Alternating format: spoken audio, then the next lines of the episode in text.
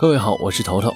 今天呢说疫苗风波，但是啊，我们先得说说 FBI，也就是美国联邦调查局。最近啊，FBI 给苹果公司提了个建议，说我们呢要打击犯罪啊，作为世界公民，你得支持一下。你们给 iPhone 开发一种新的操作系统，在技术上留个后门，这样呢，以后我们就可以很方便的对可疑人员的手机进行监控了。苹果心说。你是不是傻？我凭啥为了你得罪我的客户爸爸呢？侵犯人家隐私权，人家不得脱粉呐？少挣的钱你补给我，结果呢就坚决抵制，没给这 FBI 留面最后呢还闹上了法庭。几乎大部分互联网从业者都支持苹果，包括硅谷的精英们，美国科技圈最顶尖的人才，他们联名上书要求 FBI 取消这一做法，理由很简单。后门呢，可能被 FBI 所用，也可以被罪犯所用啊！这就是一个潘多拉的魔盒，这种做法很危险，利弊显而易见。然而呢，民众是什么反应呢？根据调查机构的数据显示，高达百分之五十一的受访者表示支持 FBI，但事实上啊，这些人根本就没明白装后门意味着什么。美国民众老正义了，一听哎呦能帮 FBI 破案，那一个个都积极的跟朝阳大妈似的。但是呢，他们却忽略了后门长远的危害，而掌握了真相的精英们，很有可能因为民众的愚昧而殉葬。美国很早就有大约百分之三十的人口完成了四年本科学历，中国约百分之十。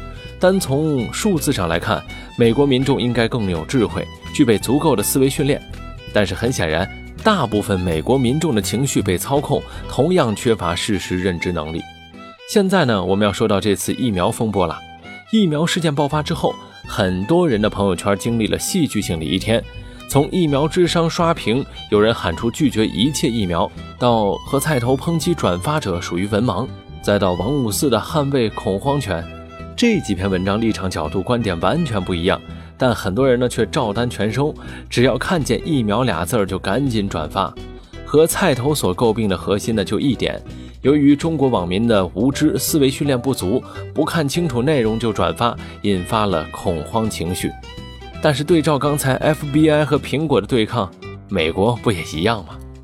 民众在接收一个信息的时候啊，往往会选择相信，而不会进一步的求证。通过相信媒体的专业性，相信对方在信息传播前进行了真伪过滤，久而久之呢，就丧失了鉴别真伪的能力和习惯。可见啊。轻信是全世界人民的素质，这和学历、智慧、思维能力没关系，只不过啊不懂不了解还愿意凑热闹而已。那么为什么人们这么容易轻信呢？从心理学的角度来说，人类在面对复杂情境时会受到一种本能驱使，希望能够控制和预测情境。当环境不可控、不可预测的时候，人们就会感到焦虑不安，甚至恐惧。就促使人们要用自己的经验和能够理解的方式来解释事物和现象，并且呢赋予它们意义。谣言就是这么来的。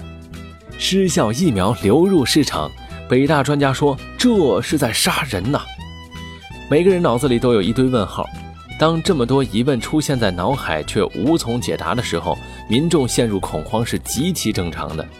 很多自媒体正是利用了这一点，有意无意的偷梁换柱、偷换概念，引爆了热点，也把民意带偏了方向。所以啊，在这种时候，我们应该做什么呢？首先，对自己不熟悉的领域，一般呢都保持谨言慎行，不参与情绪化的讨论，学会鉴别媒体的话。在所谓的自媒体行业，侃侃而谈的空谈者太多，脚踏实地的专业人士呢又太少。保持你的独立思考。我在网上看到这样一句话，深以为然。进步虽然很慢，但每一步都需要很坚实。我们应当珍惜每一次以巨大社会代价换来的公共事件，我们都应有责任参与其中。从情绪到理智，从感性到理性，从眼前到长远。而这正是头头是道，选择在这个疫苗事件已经凉了的时候旧事重提的原因。不为炒热度博关注，只为冷静思考。客观审视，当你和朋友聊到疫苗事件的时候，除了痛骂奸商无良、职能部门监管不力，你或者咱们还能说点什么呢？欢迎收听这一期的《头头是道》完整版节目。收听方式非常简单，在我们的公众微信号“充电时间”当中回复“头头是道”，点击进去扫码收听就可以了。我是头头，我在充电时间官方微信账号等你哦，欢迎大家整季订阅。